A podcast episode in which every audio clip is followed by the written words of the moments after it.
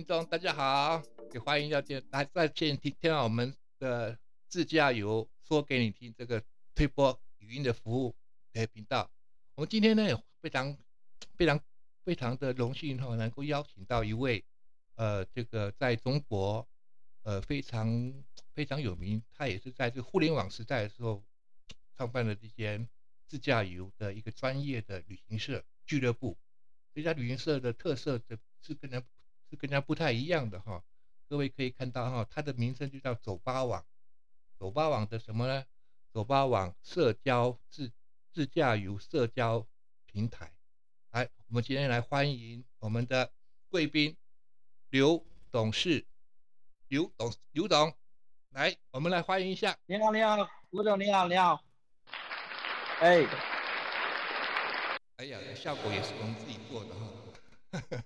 好的，刘总，谢谢，非常高兴，非常谢谢能够在线上能够听到你的声音哈，我们非常荣幸能够邀请在百忙当中能够。是我们俩那个认识很久，但是没见过面啊。啊，有，昨天有看到你面，但但但但是不能讲。好的，没关系，我们总会看到面的。嗯。啊，刘总非常的这个。对，那天看我直播你看到我我的人。有有有有有有，非常的好，很多的，还有各个可算是中国的这个。各个人脉都到齐了哈，真的是还有很多的，还有很多，还有很很多东西可以讲的哈。是的，是的。那今天呢，我们想要跟我们这个走走吧网的联合创办人涂总啊，他我们就叫涂哥了哈。他是刘董创办人，co-founder，刘资金董事啊，他是创办人，我们非常很很不容易，他非常忙哈，他今天能够拨个时间哦，往后他我们还是会，我希望能够。啊，他能够继续来这边哈，能够带一些我们在中国要要办理什么要去自驾旅行啊的人呀，他们第一手消息哈，由他来讲出来的话哈，他亲自讲的东西，那是第一手消息哦。各位听众也非常要非常珍贵的这种东西哦，希望请各位听众能够多多的能够关注我们这个频道，给我们带加个订阅哈，让来关注我们，会听到很多很多有关于中国的一些。自驾游的一些第一手消息，地理呀，什么东西呀，啊等等哈。好的，就呃，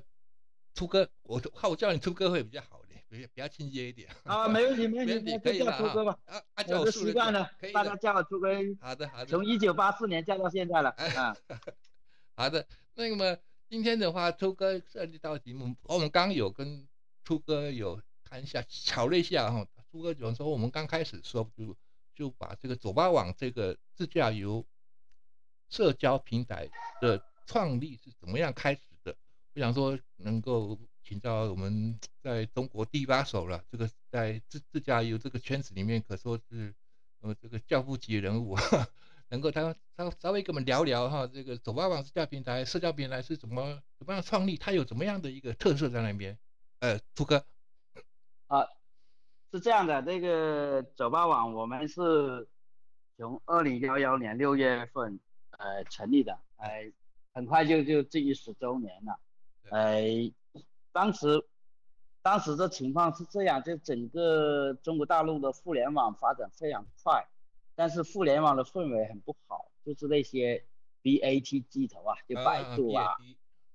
，A A 就阿里巴巴啊，T 就是腾讯啊，他们。当时都不是很开放，都不是很开放，所以我们就因为腾讯的五虎将创始人其中有两个是我们的同事，哦，我们也知道他们的情况，啊，曾经是我们同事业，我们是运营商出身，就是站在属于第一代互联网人吧，啊，第一代互联网人吧，然后在开始建公司的时候。曾经是转来转去想做一些事，但是后面还是结合自己的兴趣吧，就做了一个自驾游。那自驾游也很广，是吧？但你做什么，我们做自驾游分享，因为我们是本着自由分享的这汽车文化理念这么去做，所以就做了做成一个自自驾游的社区，自驾游的社区。当时整个自驾游的各种信息也是散落在。汽车网站、门户网站，啊，还有一些甚至房地产网站，啊，还有一些 4S 店，就是那些汽车经销商的那些网站里面。嗯嗯。但是走吧网横空出世以后，就是把散落在所有平台的一些自驾游的信息整合起来，嗯嗯，整合起来。是，啊、一一开始都是 PC 端的时代嘛对，PC 端。时代，但是我们后面觉得，在二零幺二到幺三年的时候，我跟另一个联合创始人钟总就提出来，叫做叫做汽车互联网，叫汽车互联网的概念。嗯嗯啊，但是汽车互联网概念，由于我们后面自己做砸了，嗯，可能我们是最早提出这个理念的第一批人，但是嗯。实际上后面跟我们没关系了，啊，都跟我们没关系了，啊，成王败寇嘛，啊，成王败寇，嗯。啊，哎所以后面我们就是，呃，在二零幺三年底的时候，已经烧钱烧了不少了，烧了五百五十万哦人民币。嗯后面就就觉得心里有点发慌，啊、有点发慌，就一个还是继续开发 APP，虽然那个 APP 嗯既有，因为中国大陆是这种情况，就一一有那个节假日的时候，就到处都堵车，哦。所以当时我们敏锐的捕捉到一个痛点，就是路况，就路况，所以我们在花了不少钱去购买，呃，中国大陆的那个公路数据。啊，资公路数据哦就是有类类似于那个嗯百度的那搜索引擎一样，就搜索路况。同时呢，还有那个腾讯的社交功能，哦。社交功能，嗯。比如说，比如说两个都是北京人吧，可能你也不理我，我也不理你，但是两个北京开着车在梅里雪山上哦看日照金山的时候，他们俩一定会产生连接的，嗯啊、甚至成一辈子的好友，这是社交功能。还有就是不赚钱的公司都是傻流氓嘛，是吧？所以我们还是有那个阿里巴巴电商功能。嗯嗯哎，这个这个 A P P 我们一直开，从二零幺二年一直开发到二零幺五年的六月份，嗯呃，应该讲还行，就是说，呃，刚刚推出的时候也没有推广，有七千，每天有七千人在使用，啊，但是后面我们认真琢磨一下，就是觉得那个像那个携程有今天的江湖地位，那他起码砸了几百亿的下去才有今天江湖地位。嗯我们这个小创业公司只有几百万人民币，啊一下就烧没了。嗯所以当时我非常痛苦的抉择就是转战新媒体啊，啊，转战新媒体是啊，就不再去做 APP 了。做 APP 是对于创业公司说是一个大坑，它是一哦个大坑。嗯，哎，所以就转战新媒体。转战新媒体，当时我们也不知道能做到什么样，反正就是一种决心吧。作为我作为一个六零后，嗯嗯很多人也看不起，说我们一个六零后能玩着转新媒体吗？嗯嗯嗯啊，我这个人 就是那种认死理那种人，哎，我呢就是不耻下问，不断的向九零后、八零后同行部下去学习，学习要也要拼命的钻研，哎，反过来就成就了那个叫做一万小时定律吧。我一年时间就把走吧网这个公众号做成全国自驾界的第一大号，嗯。从二零幺六年的九月份以来，嗯嗯。一直都是我们是在这一块是老大。嗯在一百二十万公众号，就旅游类的公众号里面，我们最好成绩是第十七名，哦啊哦太厉害，长期在前五十强，啊，然后在中国大陆的那个公众号的影响力，在旅游网站内我们都是前五强的，就哦。包括携程啊、途牛啊、啊驴妈妈这些啊，包括同城啊，啊，我们都是比较浅的。后面我们认真的去琢磨一下，像那些大公司的公众号粉丝大概都上千万，千万嗯我嗯走吧网的粉丝只有四十五万，为什么我四十五万的粉丝能够跟他们平起平坐呢？可能有哦，我后面摸到了一个道道，嗯嗯嗯就是这个跟我本人当时很迷茫，创业很迷茫，不知道该往哪里走有关。就我跟一万八千多粉丝，走吧粉丝简称叫八粉，就八粉。嗯嗯。聊聊过天，我就是走了一种群众路线吧，就到群众中去，到回到群众中来，就是就是说我总跟他们聊天起了劲，嗯包嗯括了解到他们的痛点啊，所以就是说粉丝的参与感特别强，嗯，哎，这就打下了就是社交的基因，打上社交基因，嗯啊，就是我我们比如说我走吧网的 logo，走吧网编辑就是我们叫小编的昵称，昵称是吧？对，昵称，呃，都是大家投票的。哎，就是说。我要要呃那个造成的氛围，就是说走吧网不是我出哥几个股东的，嗯，走吧网是所有喜欢自热爱自驾人的一个共同的的那个精神，精神的家园，是激情家园，是，所以也是发展很快。从我们创立公司二零幺幺年的时候，中国大陆的就是旅行的出行的模式。嗯嗯，哎，不到百分之二十，截止到最近五年吧。对，最近五年整个大陆的那个旅游出行方式已经有百分之六十五是自驾游了。哦，啊，百分之六十五是自驾游了，这么高啊？这自驾已经从小众到成一种普罗大众的出行方式。是是是。哎，当然回过头看欧美，在欧美。特别在美国是没有自驾游这个说法的，对对对，他们美美国是车轮上的国土嘛，是吧？嗯，人人都可以开车就出去玩了，嗯啊，开出去玩了。对，那么现在的中国大陆的汽车保有量也一也非突飞猛进，低迷了，它已经达到了二点六二点六亿辆小汽车，二点六亿辆小汽车保有量，对。美国在二零幺七年的汽汽车保有量是二点六四亿，二点六四亿啊，所以已经是很接近美国的那个汽车保有量的水平了。对，啊，因为美国的汽车它它不断下在下降，而且它很多是二手车，在中国大陆的二手车相对少一些啊，大多数是呃就自己开的车了啊，所以整体来讲。到目前为止，就是说已经从自驾从小众变成了大众。嗯嗯。那么还有一个情况是什么呢？就是大概百分之七十的人，嗯嗯，都是利用二点五天的时间，在方圆五百公里的范围内去自驾。啊啊，这个呢，然后周边都玩的熟了，开始一千公里，开始跨省去。旅行玩长线啊，到了后面呢，就是说，如果你一个喜欢自驾旅行的人，如果没有自驾过新疆、西藏，你都不敢说自己是牛人 啊，你说不敢说自己牛人，哎，当然不敢不敢，尤其是慢慢慢慢穷，五百公里拖在一千公里、两千公里到呃上万公里，啊，这么去走，啊，这么走，那么这个是。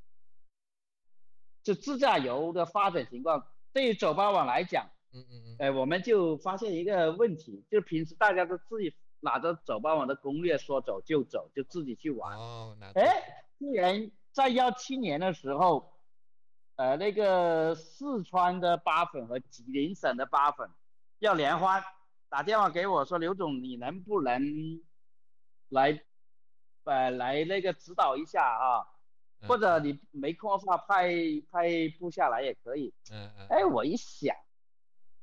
这个吉林跟四川联欢，那就动用总部的人，要动用出哥出面。嗯。那假如北京跟河北联欢，那我该不该去呢？是吧？那广东跟广西两广兄弟联欢，我又该不该去呢？嗯。我后面想一下，这不对。嗯。说现在搞全国性的粉丝节，所以我们就。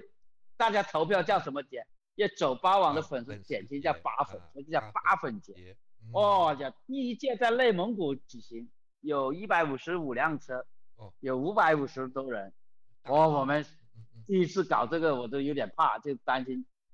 控制不了，就就叫停了。啊，就控制在一百五十五辆车，就没有再招人了。嗯嗯嗯。那么第二届，我们又在那个。第二站在河北的白石山那边，也是有一百五十多辆车，嗯嗯啊，而且来了有二十六个省市区的人，啊，同时还真正有个八粉参与了，嗯是什么意思？嗯，嗯那个八粉是巴西的八，哎，哦，从巴西来的，我在巴西的那个国外国外八粉哦，也参加了哦我们那哦。第二第二届的那个八粉节，在河北的。嗯呃，后面我去了解一下那个后台，嗯，目前比如说在台湾地区是有接近两千人是走霸王的粉丝，哦，那个在境外，就是在港澳台以外的有大概有五千多人，有五千多人嗯啊啊，哦可能大多数是华人呐、可能是大多数是华人呐、华人啊，嗯那么就是说，第三届我们是走吧网搞了一个房价，呃，那个中国大陆边境线的一个嗯九十天三万公里的那个那个自驾游，嗯，自驾游，是。哎，那个也非常非常轰动，所以我们为当时为了给房价边境线的那个勇士们壮行，我们第三届八粉节就跟这个房价的勇士搞在一起。嗯，然后第四届就去年，去年是因为新冠疫情啊的影响，，对，我们就在云宁夏的云川举办。那么这一届人就相对少一点，只有一百多人啊，一百多人嗯啊。那么我们后面问了很多八粉，就是说，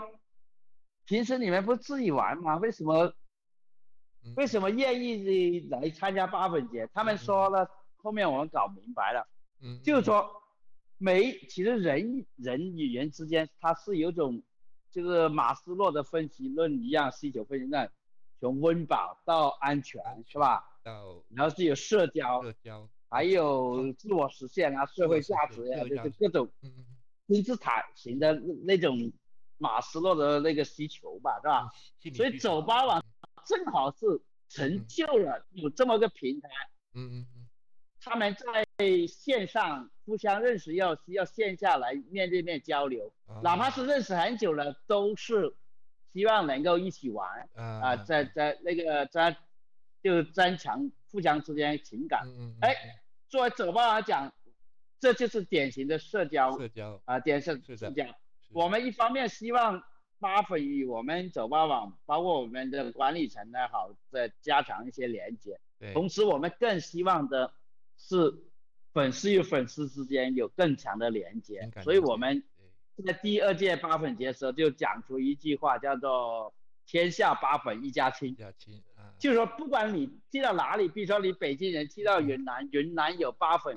来接待你，嗯告诉你云南该怎么玩怎么玩，是吧？？嗯是，呃，同时你云南人去到北京，北京也会接待他，就是我们是想酿造一种好的氛围，对，就是天下八粉一家亲。啊，嗯那么嗯这个走吧网，我们就打造了，也做新媒体嘛，就打造了有目前中国大陆有二十几家主流的主流这呃就是那个内容平台，嗯走，吧网就提供内容给他们，嗯嗯，呃，比如说有今日头条啊，是啊哦今日头条，有凤凰凤嗯凤凰旅游啊，腾讯旅游啊，百嗯度旅游啊，嗯啊等等，反正有有主流平台有接近二十家，嗯嗯。走吧网的媒体矩阵就打造出来了，影响力目前全平台的嗯嗯，走吧网的粉丝大概有四百多万四百多万啊，我看还不那么就是啊，还还还在继续在在增加垂直行业，是。垂直行业有这个人还是相当不错。其实，其实我们就沾了个皮毛，为什么呢？因为现在已经有嗯有嗯四点二亿人有驾驶执照，就在中国大陆，四点二亿有驾驶执照。啊那么啊。我们才四百万，你看才是百分之一啊，才拿百分之一。啊因为我们是个创业公司，没有多少钱去做推广，我们所有的粉丝都靠写文章吸引嗯来的。假如有风投投资我们，那么我们可能会拿出一些钱去做 广告，啊，吸更多的粉，啊，吸更多的粉。把把哎，但是垂直行业，其实嗯以前我自己经营走吧的时候，也一直有个误区，嗯因为我做梦都想上到一百万的公众号粉丝啊。啊，公众号粉丝，结果就是一直希望这样，嗯嗯。呃，其实是错的。其实，在垂直行业，哪怕你是十万、二十万，几十万粉丝啊，都是有很大的的商业价值。对，你要去挖掘那种商业价值，挖这个可是当时井啊呃没，嗯嗯嗯嗯，更多是有点好高骛远一样，是想达到某种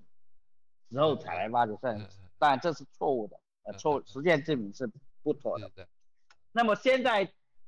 抖吧网的情况是这样，嗯嗯，就我个人来讲，嗯，嗯。我是一一九八七年从从广东梅州的一个山区的农村吧，考上大学，嗯嗯到南京去读去南京读书。嗯，那么嗯因为我是乡村里出来人，那么对外面的世界可能是比较好奇，嗯，所以我在大学时候就把江浙沪的所有地标式的，比如来到台北一样是吧？要啊要啊幺零幺啊哎 去打卡是吧？就那个是打卡啊啊，那是打卡，就到处就说哎我去过哪里就行了，比如说黄山啊我去过是吧？那么这是我把这种说法叫成就旅游，理不是旅行。啊，对，旅游跟旅行呢是一字之差，差之千里。嗯游更强调的是游走，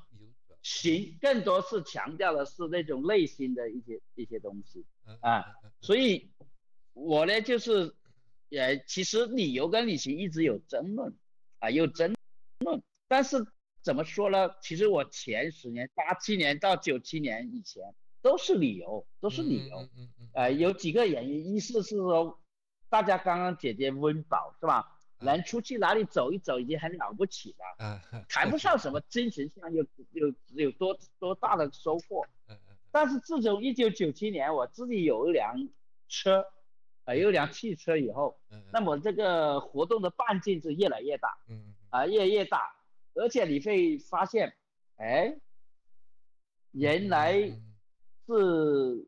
追求那些景区，后面我们更多追求是这种荒郊野岭，或者说是嗯。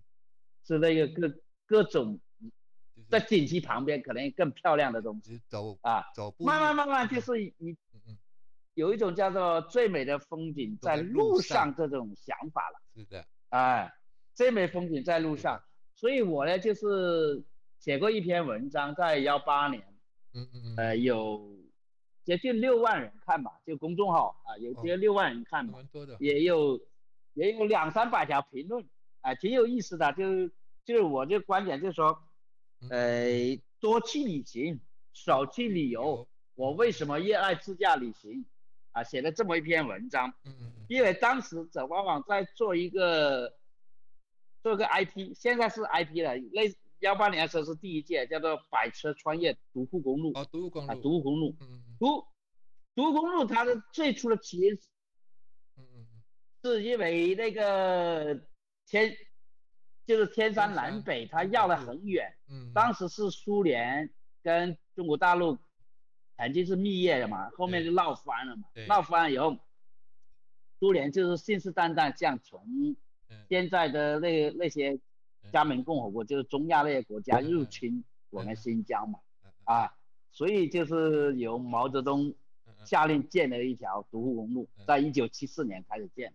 啊，那条公路呢，就是牺牲了有很多人，嗯嗯嗯。现不像现在天朝那种嗯嗯嗯就基建狂魔啊，啊，嗯人家说基建狂魔，嗯，那以前就是建路啊，好什么都是靠铁锹啊，手工嗯一一个一个凿出来的，所以呃牺牲了不少人，牺牲了不少人。那那条公路也是地质性灾害，嗯嗯呃，嗯一天可以经历四季啊，风光非常美。嗯嗯啊，所以而且有很多故事，所以走吧网是倡导一种叫做走吧网带你体验不一样的自驾旅行。对，首先是旅行，第二是自驾，第三是不一样。怎么不一样呢？当大家的心情都比较平和的时候，可能每个人看的风景都差不多对啊。对，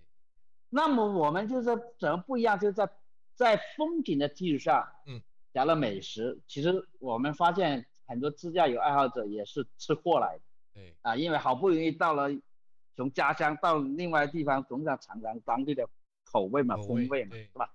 那吃货来的。对。那么还有什么？还有民民族的歌舞，嗯，因为新疆它有好像是四十四十五还是七个少数民族吧，对反正就是少数民族聚集地特别多，它各种风情也特别有意思。对，所以再加上历史的民民俗的民族的嗯嗯啊，那么这些东西这整个旅行就非常的饱满啊，非常饱满，非常内涵非常丰富，所以也受到了很多人的欢迎，呃，受到很多人的欢迎。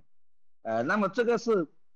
呃，今天也时间的关系，我也不展开来讲，就是好的，到时胡总可以把我那些公众号文章分享给大家看一看，好的啊那那好的，那篇文章，我觉得还是蛮有意思的，也是一种一一种总结吧，是一种总结嘛。啊，作为我们来讲呢，呃，那么多年在就快十周年了，在这个自驾行业里面在摸打滚打，确实积积累了一定的声量，嗯对对，一定声量，而且而且我的理念是我为人人，人人为我。，首先，走吧网能够为广大粉丝提供常年的、十年如一的提供优质的内容攻略，价值内啊容哈，然后反过来，当走吧网需要大家帮助的时候，来壮大影响力的时候，就人人为我对，啊。走吧网的影响力越大，那么我们就越有能力为广大粉丝谋取福利啊，这是相辅相成的。企业的服务，对，对，所以就是，所以我的理念就是说，我为人，我为人讲的是先讲奉献嗯，然后人人为我讲的是互助，啊，互助啊。那么这个来讲，应该讲还是总体来讲还是良性循环的，是的，尤其是去年的新冠疫情那么呃严重，这个冲啊，击走吧哈公司也也盈利了啊，也盈利了啊，很多公司亏损，像携程都亏损了三十二个亿啊。啊，当然，去去年的新冠疫情呢，就是说，呃，越大公司越倒霉，可以这么讲，是吧？啊它的房租啊，啊，人工费啊哎，是吧？它没发了，但我们小公司可能反而零嗯，您客气了，和一点啊啊，这个啊，真的对，您啊不管怎么样，就是说明这个走吧网的这经营也好，啊，累积的声量也好，已经是一个比较嗯是一嗯种厚积薄发阶段吧，就往上走的阶段。刚好就前面那么那么多年都是很苦过来的，啊，哎，都是苦不堪言啊，苦不堪言。呃，公司的治理里面也是很很心酸，哎，就是冷天喝水，哎，自自知冷暖啊，自冷暖啊，真的也是。啊。那么不管怎么样吧，就是这么多年来，我们积累一定声量，后面我还出了两本书，对，啊一本是我们我们那个举办了呃呃最受欢迎的十大自驾路线的评选，啊对，而后面第幺六年开始，因为中国大陆提倡那个倡议“一带一路”嘛，嗯嗯呃，嗯所以往国外走也很多，所以我们也建也嗯增加一个奖项评比，叫做最受欢迎的国外十大自驾路线。国外的。啊那么国内和国外两个啊都有。嗯，呃，后面我们出了一本书，那本书我还花了很大的精力，对，花了七个月时间，二十个编辑，啊、二十个编辑把它蛮整出来大的工程，还还挺好的啊这个啊，那这本很书以后。他这他这本书以后可以来多多来做分享了哈，他他他分享给各个啊，可以分享，每条路线都是很精彩、很精彩、很经典的。给给啊中国以外呃的一些，去年嗯嗯嗯嗯去年我还出了一本书，就叫做《走吧去西藏》，因为西藏它是这种情况，西藏目前来讲有八条进藏路线，八进条藏路线嗯嗯嗯。啊，因为我刚才讲到，如果你一个自驾爱好者，你没有去过新疆、西藏，你都不敢说自己是牛人，嗯嗯嗯，尤其是 西藏，西藏因为它有高反，啊，我个人我去过六次西藏，我四月三号准备第第七次进藏啊，第七进藏，就说，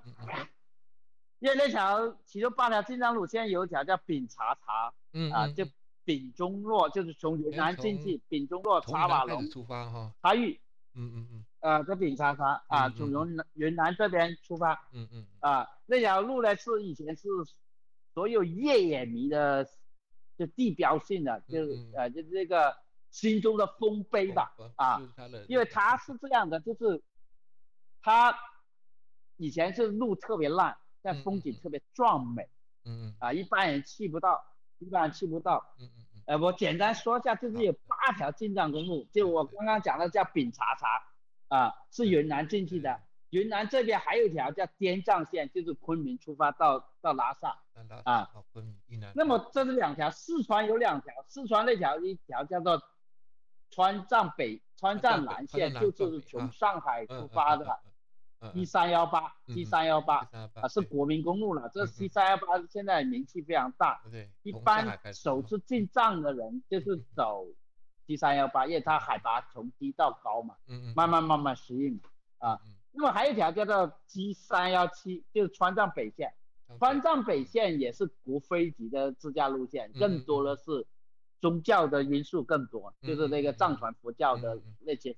那些人文东西更多。那么这是四条了啊，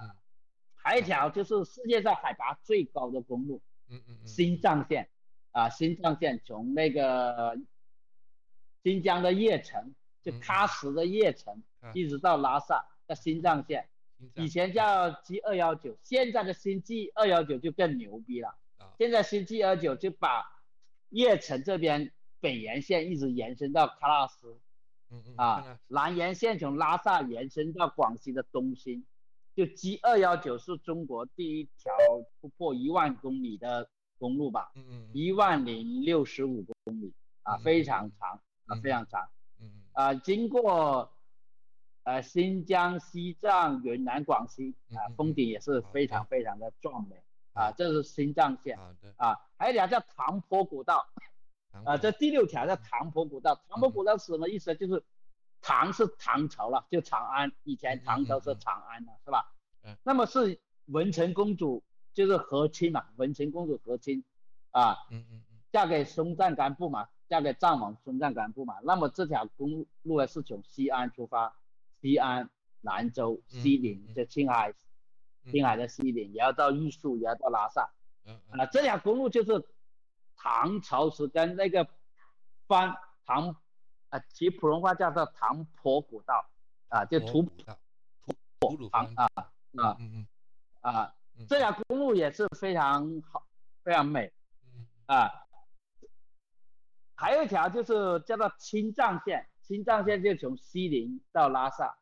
呃，那个韩红有首歌叫《青藏铁路》那个啊，就是。青藏铁路和青藏公路几乎是并排着走，嗯，啊并排走的，啊，那么就讲了七条了，还有一条是哪里呢？还有一条就是中尼友谊公路，就是从尼泊尔进入西藏的，叫中尼友谊公路。中尼友谊公路呢又是分比较少人去，那中尼友谊公路又分东线和西线，一个是到那个樟木口岸，一个是到那个基隆。吉隆口岸，嗯嗯樟木口岸是在前几年那个尼泊尔地震把口岸给震塌了，所以现在樟木口岸已经，呃，越来越少使用啊，就在改成基隆了。那么就是这样八条进藏路线，其实还有一条很重要的进藏路线就是，是是那叫做克里亚古道，克里亚古道，那条那条路线就是更更是那个传传统线了。就是从那个新疆进入西藏，新疆进藏不是新藏线，但是后面有一部分跟新藏线重叠了。当时就是，呃，先遣连吧，包括包括那那路线的时候，就是国民政府到台湾以后，嗯嗯嗯，有一帮士兵在那里守，结果来犯防了，发现是解放军，这服装不一样，才知道那个政府。呃，产生了更替，在大陆啊产生更替。那但是不管怎么样，那帮国民政府的那个士兵在那坚守了国土，啊，就是不让印度人侵入侵略进来，嗯啊，在那里还是，反正就是说他整个八条进藏路线，现在有一种讲法叫九条，就是九条了，叫克里亚古道，就我讲的就是啊，但是因为我们讲的叫八大进藏路线，所谓的大的说明是说路要宽阔一点。或者说人走的更多一点，是吧？像克里亚古道，走的人非常非常非常少。嗯嗯。哎，只不过是现在呢，因为这这几十年，中国大陆的建设发展速度太快了。嗯，一一年一变。太快了。一年一一年真的一年一变。比如说我幺四年去港英波及断山的时候，就是阿里大北线，对，那是土路，我们那个土路我们叫什么路？叫搓板路。对，现在也没有的，就是可能老同志才知道什么叫搓板，就那个搓衣板啊，以前，大陆很贫穷嘛，嗯嗯洗衣服的时候就是说那个用那个去衣服上去那个搓搓搓才搓得干净，哎，嗯，那叫搓板路，搓板路就是颠簸，很厉害。嗯嗯。等到幺七年，连阿里大北线都没有搓板路，嗯嗯嗯，都是水泥路了。那么为什么克利亚古道现在给越野迷给抬高了比较高的位置，就是因为它这条路还是能够让你享受那种越野的快感。好。好啊，因为现在很多路路况太好了对，啊，没脾气。啊，